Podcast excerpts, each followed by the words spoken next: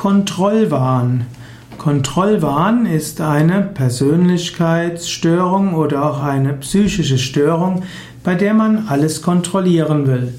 Kontrollwahn heißt, dass man den Partner immer wieder hinterher telefoniert, dass man jede Aufgabe von Kollegen mehrmals überprüft und dass man auch immer wieder nachschaut, ob man wirklich den Strom abgestellt hat vor dem Urlaub, ob die Wohnung abgeschlossen ist und so weiter.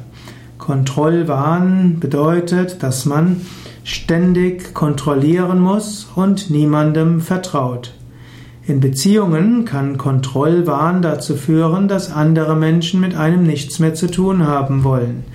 Kontrollwahn kann auch heißen, hm, dass man, dass andere ihre Aufgabe nur langsam angehen und dass sie aus lauter Angst, bei Fehlern erwischt zu werden, kaum mutig etwas tun.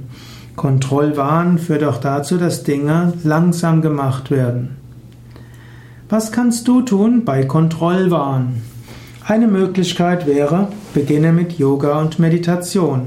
Wenn du anfängst, Yoga zu üben und zu meditieren, dann lernst du zu entspannen und loszulassen. Durch Yoga und Meditation entwickelst du auch ein Vertrauen zu dir selbst. Du spürst dich selbst. Durch Yoga und Meditation öffnest du auch das Herz und so lernst du auch anderen zu vertrauen. Ein erster Schritt für, um Kontrollwahn zu überwinden, ist nämlich, das Selbstwertgefühl zu steigern. Und die einfachste Weise, Selbstwertgefühl zu steigern, ist, sich und seinen Körper zu fühlen und sich und seinen Körper als angenehm zu empfinden.